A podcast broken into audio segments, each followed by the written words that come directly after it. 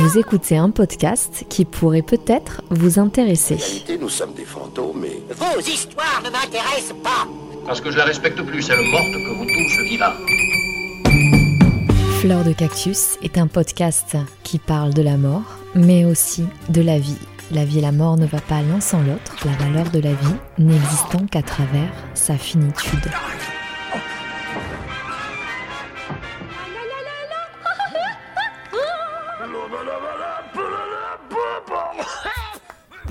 Comment l'acceptation de la mort pourrait nous permettre de mieux appréhender notre vie et plus précisément de transformer la façon dont on vit, dont on aime et dont on décide.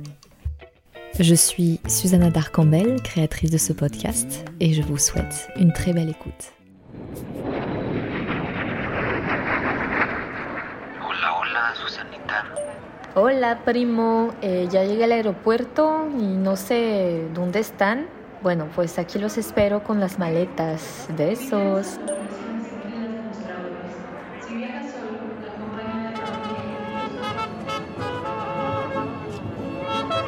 J'habitais alors au Népal depuis un an et euh, il y avait eu un tremblement de terre assez terrible qui avait eu lieu en 2015. Et donc j'avais décidé d'aller visiter ma famille que j'avais pas vue depuis très longtemps. Et là-bas, à chaque fois, ça ne rate jamais, un événement quelconque me ramène toujours à la mort, que ce soit par euh, les histoires que j'entends sur le décès étrange d'une grande-tante ayant décidé de mourir le lundi et elle est décédée le lundi comme elle l'avait décidé, que ce soit lors d'une fête par exemple où euh, une telle se met à pleurer et demande au mariachi de jouer la chanson préférée de son mari décédé, ou que ce soit encore à travers des histoires de la Llorona, vous savez, cette âme en peine, qui est en fait euh, une femme ayant perdu ses enfants, selon la légende, et que certaines femmes, notamment celles qui sont enceintes, entendraient la nuit. Bref, l'invisible, la mort, fait partie de la vie des Mexicains. C'est vrai, ce n'est pas un mythe. Le dessin animé Coco n'est pas loin de la réalité finalement. Lors de ce séjour, parmi d'autres anecdotes mortelles, je suis allée au cimetière où mes grands-parents paternels sont enterrés. Mes grands-parents, donc euh, mexicains, que je n'ai jamais connus. J'y suis allée avec mon cousin José Luis et de façon inattendue et spontanée, nous nous sommes mis à décorer la tombe. Je me suis mise à écrire leur nom avec euh, les pétales de fleurs que j'avais achetées, accroupie sur les tombes. Ah merde, les tombes, ce n'est pas choquant au Mexique. Et j'ai parlé mentalement à ces personnes que je n'ai jamais connues, mais desquelles je descends directement pour les remercier. J'avais sur moi un petit porte-monnaie sur lequel mon père, qui est artiste peintre, avait peint. Je l'ai déposé sur la tombe. C'était comme une façon pour moi de conclure le rituel, j'imagine, pour signifier le lien paternel et donc ma filiation avec euh, ces personnes. Et c'est vrai que au Mexique, les objets ont toujours été de mise lors des décorations funéraires. C'était donc tout naturel pour moi que de laisser ce porte-monnaie, même si en France, ça serait quelque chose de totalement incongru. Los objetos propios, en este caso, era un objeto del padre vivo Et ce rituel improvisé, cette mise en scène spontanée, m'a ancré dans l'espace physique, m'a permis de décoder et comprendre dans ma chair les liens familiaux que j'avais avec des personnes issues d'une culture métissée, à la fois indigène et espagnole. Et quand on est dans un lieu comme ça, comme le cimetière, où généralement on y va pour déposer des fleurs, on se recueille un instant et on part, là j'ai vraiment, on a vraiment pris peut-être une heure et demie, deux heures à parler d'eux, à décorer la tombe. Je sais pas, c'est un moment qui, qui a duré dans le temps et qui a eu lieu d'ailleurs euh, en dehors euh, d'une fête euh, symbolique. Dans un moment comme celui-ci, la vie apparaît dans toute sa dimension éphémère, surtout lorsque l'on marche sur une tombe où concrètement deux cadavres gisent sous terre. Je me souviens que mon cousin s'est mis à raconter des histoires sur ma grand-mère, Maria, et, et petit à petit s'est mis à parler de son propre père qu'il a perdu lorsqu'il avait 6 ans. Et il m'a expliqué ce jour-là pourquoi il, il pensait faire exhumer les restes de son père pour les enterrer dans le jardin de la villa familiale, chose qu'il a réalisée il y a deux ans maintenant. Pues como crecí con un trauma este, provocado por el evento mortuorio de mi papi, al haber sido yo testigo de esa muerte, en el accidente que tuvimos, este, pues tenía como esa deuda pendiente con mi papi y su descanso, no sé cómo decirlo. Y desde hacía muchos años, este, yo pensaba en que era viable hacer un cementerio familiar, pensando en que como ya habían pasado muchos años, se podía hacer la exhumación de los restos. Y, recientemente murió una de, de las cuñadas de mi mamá y cuando murió la tumba familiar este, ya solamente le iban a quedar dos lugares. Y aprovechando yo como esa coyuntura de decirle, mira mami, ya la tumba ya casi hasta se llena, pues entre varias cosas y, acuerdos, desacuerdos familiares, eh, finalmente mi mamá accedió y entonces hice el trámite legal en el ayuntamiento municipal para hacer la exhumación. Para ese entonces yo ya tenía claro en cuál área del, del campamento quería hacer el jardín funeral y entonces una vez que delimité el espacio y que ya había como concretado la idea, este, pues contraté a un albañil para que hiciera el nuevo sepulcro y entonces les avisé a los demás que iba a hacerlo. Eh, yo creo que pensaron que no iba a hacerlo y hasta les dije, oigan, ese domingo voy a hacer el traslado y, y hasta ni yo mismo sabía de mm, en realidad como lo profundo del acto, ¿no? Para este entonces yo había leído a Jodorowsky, fue hasta el día que llegué a la a la tumba, a abrir la tumba, su primera tumba ya en el Panteón Municipal que me di cuenta que en realidad lo que yo estaba haciendo era un, acto psicomágico. Pero bueno, finalmente eh, con la ayuda del albañil abrimos la tumba y entonces hice un saco mortuorio donde hice un envoltorio y puse los restos. Y entonces venimos a ponerlo aquí a donde ahora se encuentra, en una tumba que preparamos de un metro veinte de profundo, un metro, sí, metro y medio más o menos, y está directo en el piso. Ya que llegamos, pedí que por favor me dieran tiempo de, hacer el, el, rito yo solo. Y entonces no recuerdo si se, alejaron o fueron a almorzar, no sé. Y entonces acomodé los restos de manera directa sobre el piso, como si estuvieran sentados y lo puse volteando hacia el este, como si estuviera sentado esperando el nacimiento del sol. Luego ya vino el albañil de nuevo, cerró el sepulcro, le puso cemento, los despedí. Y ya que se fueron, entonces, eh, ya como yo estaba ahora sí en mi momento íntimo, tuve un momento catártico y me acuerdo que lloré mucho, pero al mismo tiempo descansé porque como me tocó verlo en su agonía y me tocó sentir todos esos años de ausencia, como era una tristeza muy fuerte de ver de todo lo que se había perdido al haberse muerto. Pues los sentimientos que se despertaron a raíz de ese acto, este, no sé, fue como mucha compasión. El momento de haber abierto la tumba y, verme vivo, mm, con encontrarme con un cadáver que si estuviera vivo hubiera tenido mi edad en ese momento. O sea, era, había muchos signos mágicos ahí. Yo tenía 36 años y me estaba encontrando con un cadáver de alguien que había muerto a los 36 años y, y era mi padre y, y, todo eso, ¿no? Entonces me dio, me dio tristeza, me dio tristeza verlo como, ay, pobrecito, sentí compasión y al mismo tiempo también como lo perdoné porque estaba todavía sentía me sentía molesto como ay qué irresponsable te moriste y te perdiste de todo esto tan padre que es la vida pero precisamente fue a raíz de ese acto que me dieron más ganas de vivir.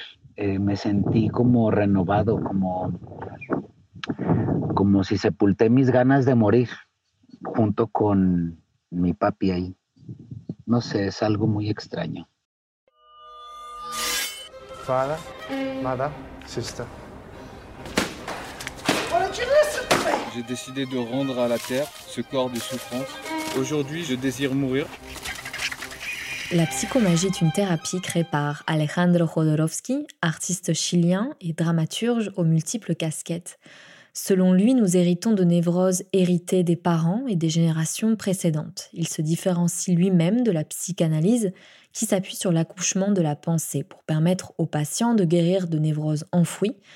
Or, dans la psychomagie, à travers une mise en scène choisie par Jodorowsky, le patient prend possession de son corps et de son esprit. Des mises en scène métaphoriques permettent aux patients de sortir du carcan familial et social avec l'aide de Jodorowsky qui orchestre et guide chaque étape de ce processus de guérison. Pour aller plus loin dans la réflexion, je vous invite à regarder son documentaire Psychomagie, un art pour guérir. Cuando decidí hacer un arte para sanar, salí de mi encierro como una torre de marfil Comme la psychanalyse, la psychomagie nous invite à visiter les relations que l'on a avec nos proches, à visiter des souvenirs du passé pour mieux appréhender le présent et améliorer ses relations aux autres. Mais ici, avec la psychomagie, à travers des actes et des performances cathartiques. Dans ce troisième chapitre, j'aimerais parler de notre rapport à nos défunts, et plus précisément à travers la fête des morts, ce rite funéraire posthume qui est fêté discrètement en France, voire pas du tout, mais qui est célébré en grande pompe au Mexique. J'ai très souvent célébré cette fête chez moi. Avant de commencer ce podcast, je me disais naïvement que c'était une manière pour moi d'être connecté, de vivre à la culture mexicaine, même de loin. Et pourtant, cet acte m'est apparu bien plus significatif lors de la réalisation de, ce, de cet épisode. Au Mexique, cette fête est célébrée en famille en grande pompe avec de la musique, de la nourriture à foison, des décorations de lumière et beaucoup de bouquets de cempasúchil, cette fleur dont la forme et la couleur appellent le soleil, et qui est associée à la fête des morts car elle permettrait de guider les défunts dans le monde des vivants. Cette célébration des défunts, telle qu'elle est fêtée au Mexique, a indéniablement une dimension salutaire, puisque la mort est acceptée dans l'espace public. Elle n'est pas cachée, ni nier. On maquille même les enfants à l'effigie d'une tête de mort. La mort apparaît à chaque coin de rue jusqu'à la forme de certains mets prenant l'apparence d'une tête de mort. Des bougies sont placées devant les portes des maisons pour faciliter leur voyage, et il est d'usage de préparer le plat préféré du défunt ou de la défunte à qui l'on souhaite dédier l'autel et de le poser dessus. Dans l'état du Michoacán, cette fête est incontournable. Vous avez peut-être vu des photos où l'on voit des gens fêter, manger et dormir à même les tombes. Ces tombes qui sont extrêmement décorées avec bougies et fleurs. Le film Coco s'est d'ailleurs beaucoup inspiré de cette fête, telle qu'elle se déroule dans l'état de Michoacán et plus précisément sur l'île de Janitzio. Ma mère l'a fait pour la première fois chez elle, accompagnée de sa petite fille de 6 ans, Léana. Sa petite fille ne reçoit pas vraiment d'éducation religieuse à proprement parler et n'est pas non plus issue d'une famille versée dans la spiritualité. Et c'était intéressant de constater à quel point elle a apprécié participer à la création de ce hôtel quand des personnes extérieures ou adultes pourraient trouver cette pratique un peu creepy, un peu bizarre, un peu morbide. Comment tu t'appelles Léana. Léana comment Osterman. Et tu as quel âge 5 ans et demi. Alors, est-ce que tu sais ce que c'est que la Toussaint Non. Qu'est-ce qu'on fait à la Toussaint On a Halloween et après on. On a quoi On a... Il y a Halloween. Il y a Halloween. Et le jour de la Toussaint, c'est la fête des. Morts Oui. La fête des morts. Et qu'est-ce qu'on fait pendant la fête des morts Hum, à la fête des morts, en fait, on va, on va au cimetière et on pose des fleurs et aussi on met de la déco sur la fête des morts. Oui. Alors, toi, tu as, tu as été au cimetière avec Mamie Rose. Et qu'est-ce que tu as fait? Au cimetière avec Mamie Rose, en fait, on a posé une fleur. On a posé une fleur à chaque, à chaque cimetière parce qu'on on allait visiter quatre cimetières. D'accord. Et c'était qui? Alors, il a le papa, à, il a maman à mamie, l'enfant à mamie, À papy. à papy, l'enfant à papy, le tonton à papy, le, le tonton à mamie. Alors là, j'en ai dit combien? T'en as dit trois. Bon, c'est pas grave, c'est bien. Trois Et- et, aussi j'avais euh, la tante. Ouais. Voilà. Et t'as fait quoi d'autre? T'as fait quelque chose avec Manou? Ah, avec Manou, on a fait une hôtel. Un hôtel Un hôtel. Et alors, et tu as fait quoi? Euh, j'ai fait. À l'hô- à l'hôtel, j'ai fait de la déco. Et t'as fait quoi comme déco? J'ai mis les deux pichets. Ouais, les que tu trouvais jolis. Oui. J'ai mis les, bon- les trucs de bonbons, les fragiles. D'accord. J'ai fait un dessin. Oui. La peinture. Oui. La poésie feuille rose, feuille folle. Mhm. Et. Et ça t'a fait plaisir de faire tout ça? Oui. Oui? Pourquoi? T'as trouvé ça bien de faire ça avec Manou de J'ai faire... trouvé que c'était. J'ai trouvé que c'était euh, génial. Parce que c'est toi qui as tout décoré? Oui. D'accord.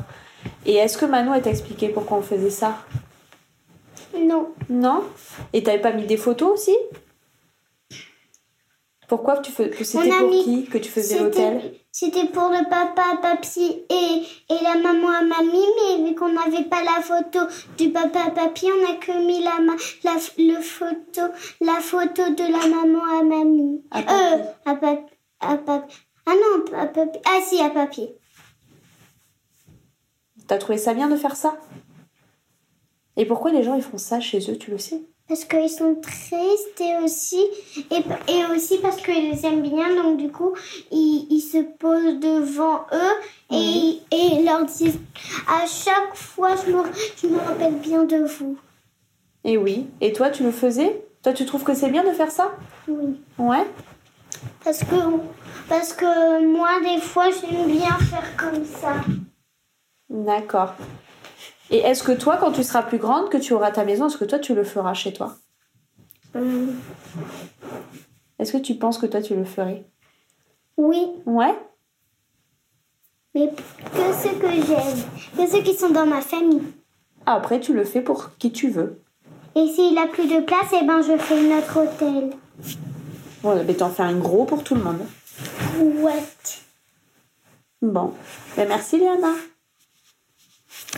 T'as que ça comme question? T'as que ça comme question?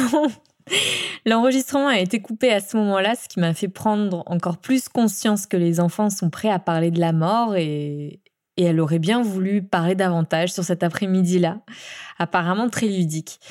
Parler de la mort aux enfants peut sembler inapproprié car on leur porte une sorte de faiblesse d'esprit du fait de leur jeune âge, car parler de la mort, entre guillemets, c'est triste, c'est choquant, alors que je suis convaincue qu'ils sont bien plus forts que ce que leurs parents pensent. Et c'est comme si le fait de mourir était choquant pour un enfant, alors que pourtant lui cacher une réalité aussi inéluctable, c'est comme lui faire croire toute sa vie que le Père Noël existe.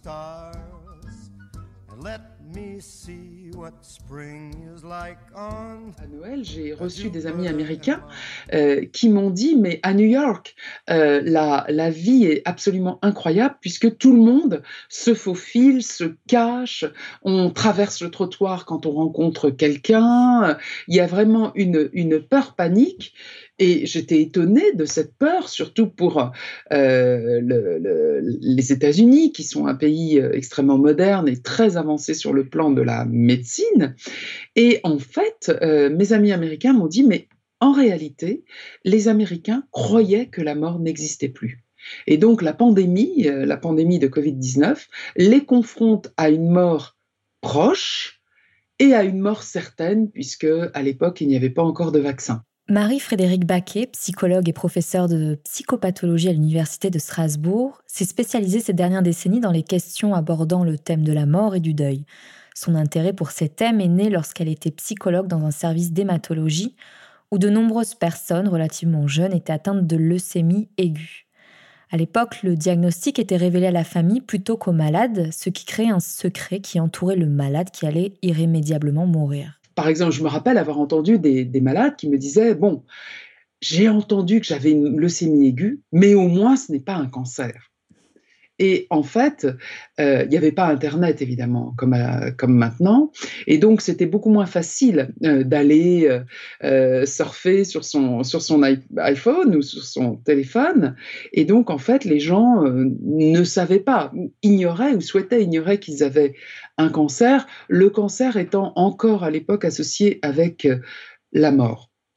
Donc en fait, euh, il y a deux choses là-dedans. Il y a d'une part euh, la mort occidentale, donc qui euh, était, comme le, comme, le, comme le disait, comme l'avait constaté l'historien Philippe Ariès, donc la mort occidentale qui était vraiment chassée à tout prix euh, d'une société moderne, c'est-à-dire une société centrée sur le progrès, sur euh, l'amélioration de la vie, sur la rêverie en fait humaine, hein, construite sur des, mythes bien sûr, et le progrès est un mythe euh, qui permettrait donc de chasser la mort de nos vies en réalité.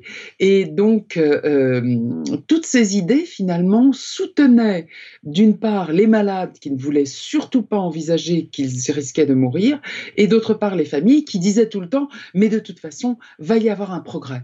Donc, maintenez euh, mon père, ma mère, mon fils, ma fille en état le temps que le progrès soit accompli. Et il y avait comme ça une espérance euh, folle euh, qui, euh, très simplement et très logiquement finalement, aurait pu conduire à dire, d'accord, vous allez peut-être échapper à la mort aujourd'hui grâce au progrès, mais demain.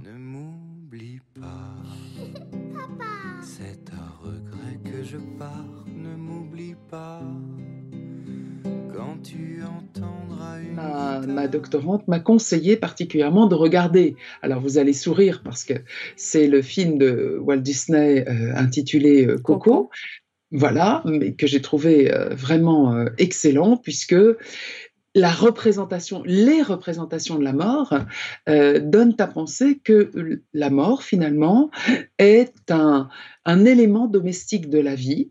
Euh, ce que j'apprécie particulièrement euh, dans ces rites, c'est que justement, la possibilité familière de rencontrer les morts permet finalement aux vivants de vivre bien avec leur mort, c'est-à-dire, et ça, ça m'intéresse beaucoup, car en Occident, nous avons vraiment cette difficulté, une fois que la personne est morte, à rétablir le lien avec elle.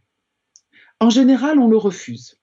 Mais euh, je, ne suis pas du tout découragée à l'idée de pouvoir justement aider euh, les Français à réaliser combien il est important, euh, pas seulement d'aller sur les tombes, mais de penser à nos morts lors de cette fête et, de, et surtout, pas tant de penser aux morts figés, vous voyez, dans une relation du passé, mais penser aux morts dans une relation vivante. C'est-à-dire, alors c'est là où c'est le, plus difficile à admettre, bien sûr, surtout pour les Français qui sont particulièrement rationnels et laïcs. Cartésien. Mhm. Voilà, cartésiens. Euh, c'est-à-dire donc penser finalement que moi, vivante, je peux modifier, changer ma relation avec mes morts, ben, il, est mort, donc lui, lui ou elle ne peut plus rien changer. Mais moi, moi, par contre, je peux réfléchir, je peux penser à ma, relation, je peux aussi parce qu'il ne s'agit pas seulement de pensée cognitive au sens des connaissances, mais il s'agit aussi de pensée affective.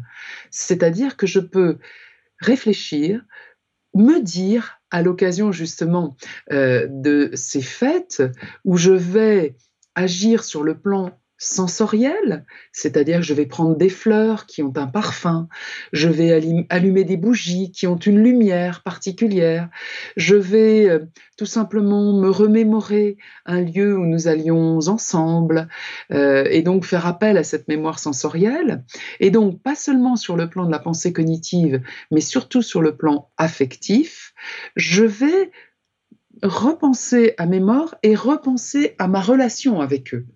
Et donc, à partir de cette relation, je vais tout simplement me rendre compte que ce que j'ai vécu avec eux, et surtout avec les parents et avec les grands-parents, qui est de l'ordre de la régression, c'est-à-dire que moi-même je n'étais qu'un enfant, qu'une enfant, euh, eh bien, ça va se modifier. C'est-à-dire que oui, je vais me remémorer des moments où, étant petite, j'avais fait des bêtises, ou bien, où étant plus adolescente, je m'étais révoltée contre certaines euh, indications ou obligations.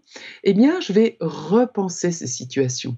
Et c'est à cette occasion que ma relation avec mes morts va se modifier.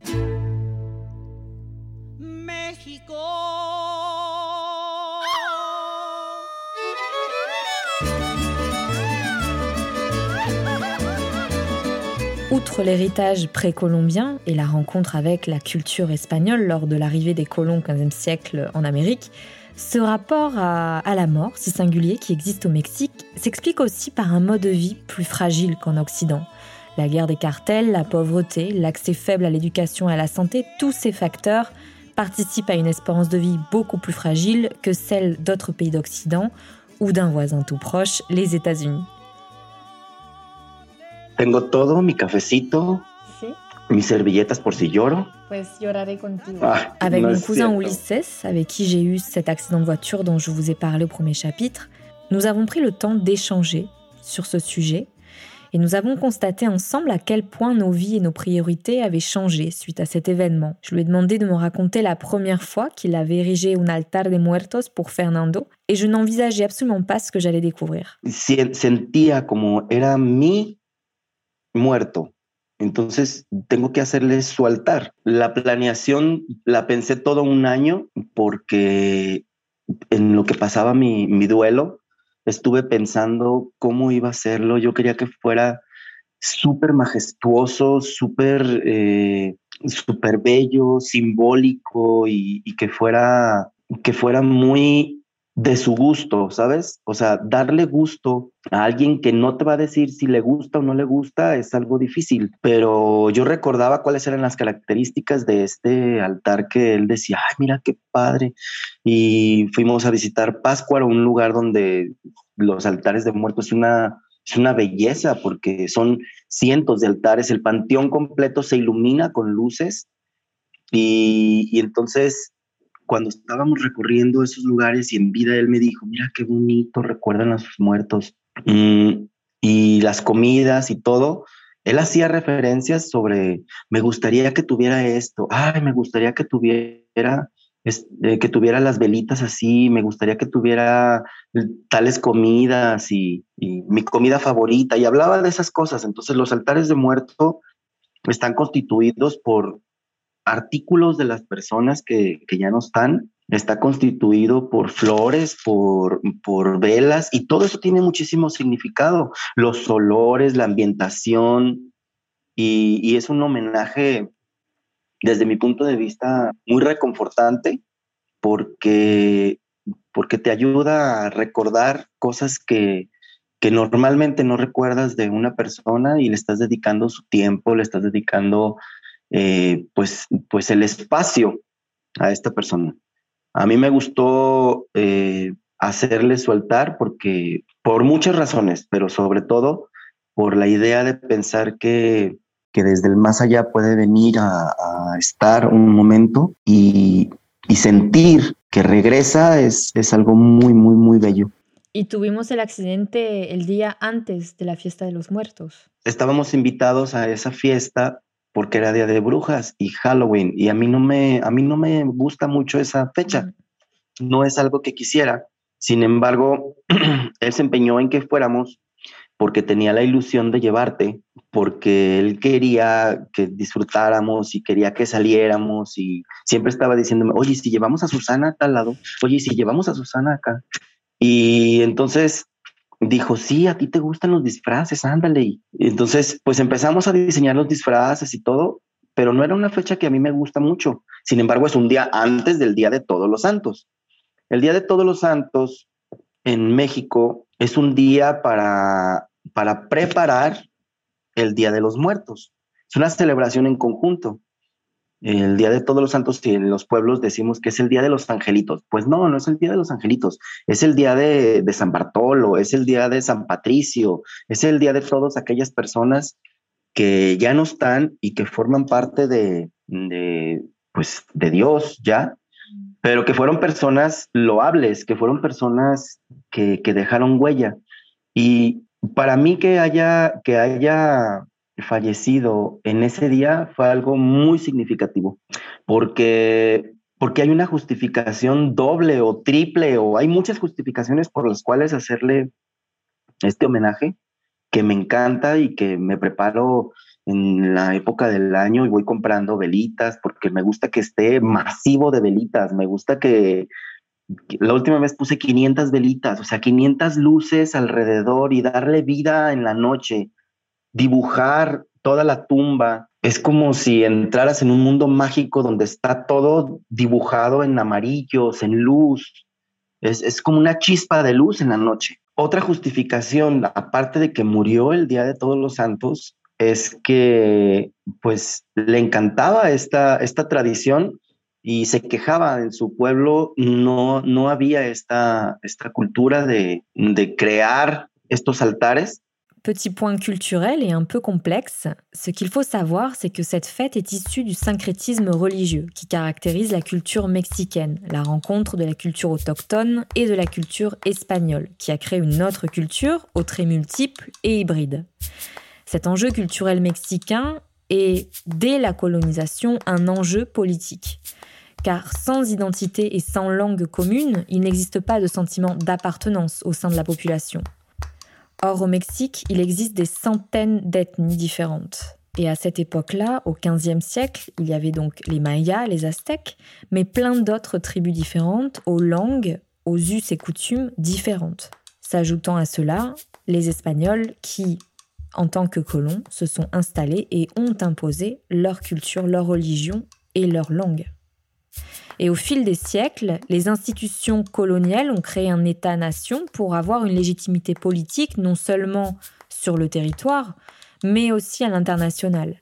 Cet État-nation s'est créé autour d'une identité métisse issue de la culture indigène et de la culture espagnole. La fête des morts, comme de nombreuses traditions mexicaines, a été propulsée sur la scène publique il y a quelques décennies. Et cela pour valoriser la population indigène qui subit depuis des siècles une invisibilisation sur l'espace public, mais aussi pour en faire un trait spécial d'une culture mexicaine métisse et singulière, autour de laquelle tous les Mexicains qui sont en majorité issus de ce métissage puissent s'y retrouver. Hasta ponen reglas, reglas que en algún momento alguien, algún estudioso académico y dijo, los altares de muertos tienen tantos niveles. El primer nivel es de esto, el segundo nivel es de, es de esto otro. Tiene que tener un arco porque por ahí entra el, el, el espíritu. Mm. Tiene que tener una, una palangana de, una palangana es como una olla, una palangana de agua para que cuando llegue se lave las manos, un jabón. Eh, o sea, hay muchos elementos que debe de contener debe de contener. Y en eso, coincidimos él y yo en que no hay reglas para hacer un altar de muertos.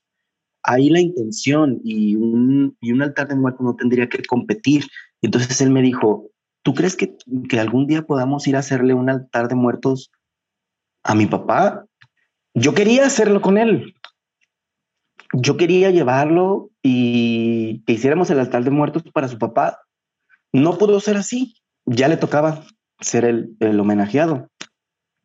Y él quería crear esta, esta mm, tradición en su pueblo con su papá. Duré en tranquilizarme más o menos un año. Este, al cabo de ese año, la mamá de Fernando, que yo no la conocía, yo le pedí permiso y le dije, mire, le conté toda esta historia. Le dije, mire, pues este, Fernando tenía muchas ganas de, de hacer una tradición de, de, altares en el panteón. Y en este pueblo, pues no hay esa tradición y yo quisiera pedirle permiso a ver si, si puedo hacer un altar ahí en el panteón. Y yo llevé una fotografía y llevé este, una impresión grande porque en los altares de muertos se debe de poner una foto del muerto. Me dijo que, me dijo, mira, tú eres libre de hacer lo que tú quieras.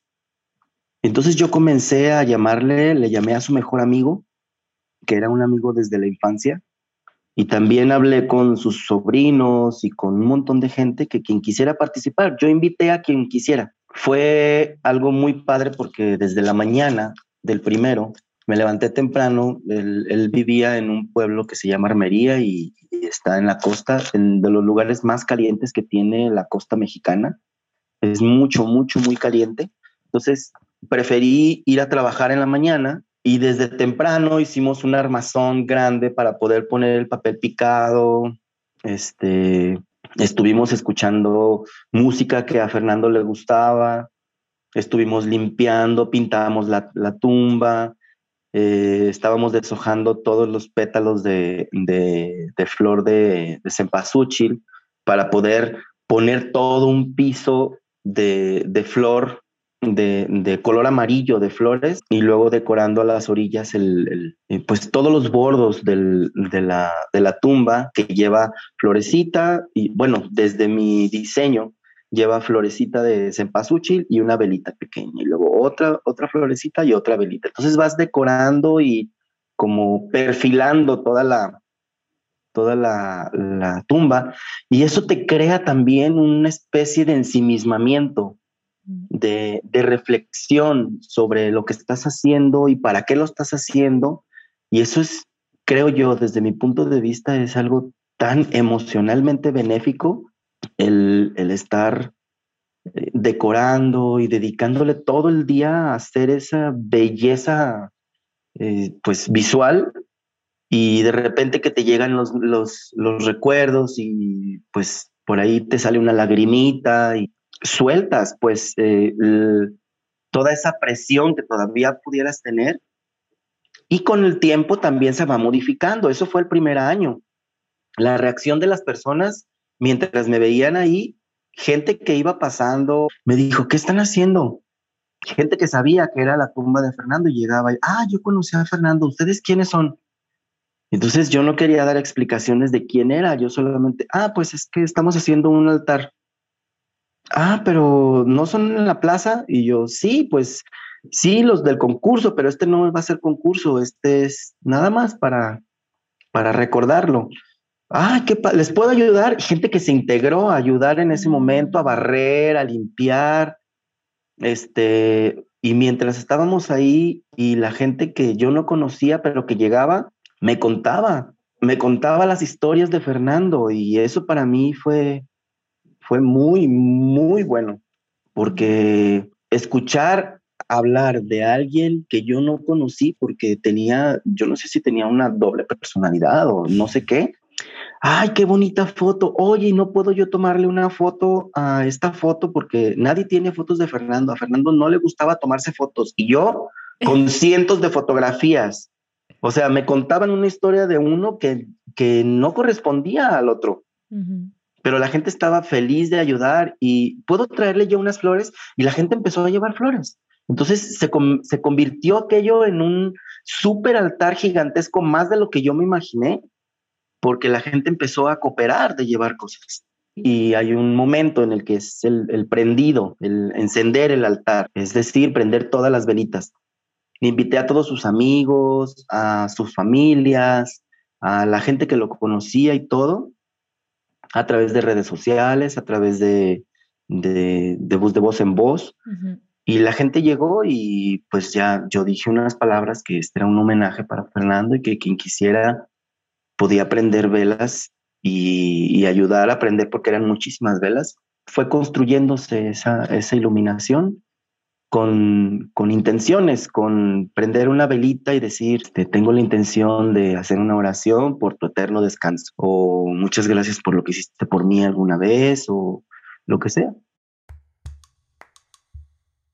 La deuxième année, il revint à Colima pour célébrer la fête des morts sur la tombe de Fernando et fut surpris de voir que d'autres personnes avaient elles aussi décoré la tombe de leur défunt. Pero ese altar del segundo año estuvo, estuvo genial, estuvo muy padre. Y cuando ya nos íbamos, me dice un niño, mira tío, ellos también hicieron uno, te copiaron. Mm. Entonces yo volteo y me doy cuenta que hay unas personas poniendo papel picado y poniendo velas también y poniendo flores de cempasúchil. Y fotos también. Y, me y, y, fotografía. Y me acerqué y les dije, oigan, qué padre. ¿Qué están haciendo? Dice, pues es que nos gustó cómo quedó el de Fernando el año pasado y le estamos haciendo uno a mi papá. Y cuando ya íbamos saliendo, otro. Ese año hubo tres, el de Fernando y dos más. Y así fueron, fueron, fueron incrementando. Esta última vez, el año atípico pasado, no, no hicimos porque, pues por salud y por disposición del gobierno, no se abrieron los panteones y no hicimos altar, pero el antepasado conté 34 altares Es decir, la, la tradición va creciendo desde que lo hice hace 14 años, hace 13 años. Y, y entonces creo que algún día va, va a lograrse ese sueño, ojalá me toque verlo. Y si no, con haber sembrado la semilla de, de esa ilusión que tenía Fernando y, y que algún día pueda, pueda sentirse a lo mejor orgulloso de regresar a su, a su, en su día al, al cementerio y ver que hay muchísima luz y que hay, que hay arte ahí, que hay música, que hay alegría, que hay comida, que hay fiesta y que hay memorias andando en el aire de todos aquellos que ya no están. Ah, es como un fin de película de Disney. Está bien padre, porque mira, las tradiciones en México... Le rite funéraire posthume obligerait à visiter le passé, à rencontrer ses défunts, à se remémorer et donc à transformer cette relation avec le défunt que l'on croyait figé. Dans la vie de tous les jours, on peut constater que le rapport que l'on a avec les autres peut ne jamais changer. La réconciliation amicale ou amoureuse, l'approbation des parents peut ne jamais survenir dans les faits. Néanmoins, le processus interne, psychologique, peut véritablement être bouleversé et nous donner la possibilité de voir autrement cette situation qui nous semblait irrémédiablement immobile. Certaines personnes vont entreprendre une psychanalyse, par exemple, d'autres vont essayer la méditation, d'autres l'art, les activités artistiques, créatives qui demandent une certaine introspection, une réflexion, des activités en fait qui sont euh, immersives et qui nous obligent à nous regarder en face. C'est la raison pour laquelle le rite funéraire posthume a autant de force, comme on a pu le voir dans tout cet épisode avec euh, El altar de los muertos, cette création que l'on fait, que l'on dédie aux défunts. Cette souffrance n'est plus figée, mais elle se transforme dans le temps à travers tous ces gestes et toutes ces pensées, tout cet exercice que l'on fait. Et cela me donne grand espoir pour toutes ces personnes qui, en temps de Covid-19, n'ont pas pu accompagner les derniers instants d'une mère ou d'un grand-père, ou même se rendre aux funérailles. Rien ne nous empêche de penser à nos défunts et de perpétuer une relation créative et mentale avec eux malgré leur disparition, à travers la prière, à travers l'hommage, à travers un repas de famille en son honneur, à travers leur anniversaire et d'y trouver un chemin vers la guérison. Merci à Aymon Pérez d'avoir prêté sa voix pour les entretiens avec euh, José Luis et Ulises Castro Medina. Je remercie aussi ma marraine, Conchita Medina, que l'on entend dans la musique euh, mexicaine. Vous pouvez écouter Fleur de Cactus sur toutes les plateformes d'écoute en streaming classique, Apple Podcasts, Deezer, Spotify. Je vous invite à laisser un commentaire sur Apple Podcasts et quelques étoiles. Cela aidera beaucoup le podcast à être mieux connu. Je suis Susanna Darcambel, créatrice et productrice de ce podcast. Vous pouvez me retrouver sur les réseaux sociaux. N'hésitez pas à me laisser aussi un commentaire, un message. J'attends vos retours avec impatience. Je vous remercie et à très bientôt.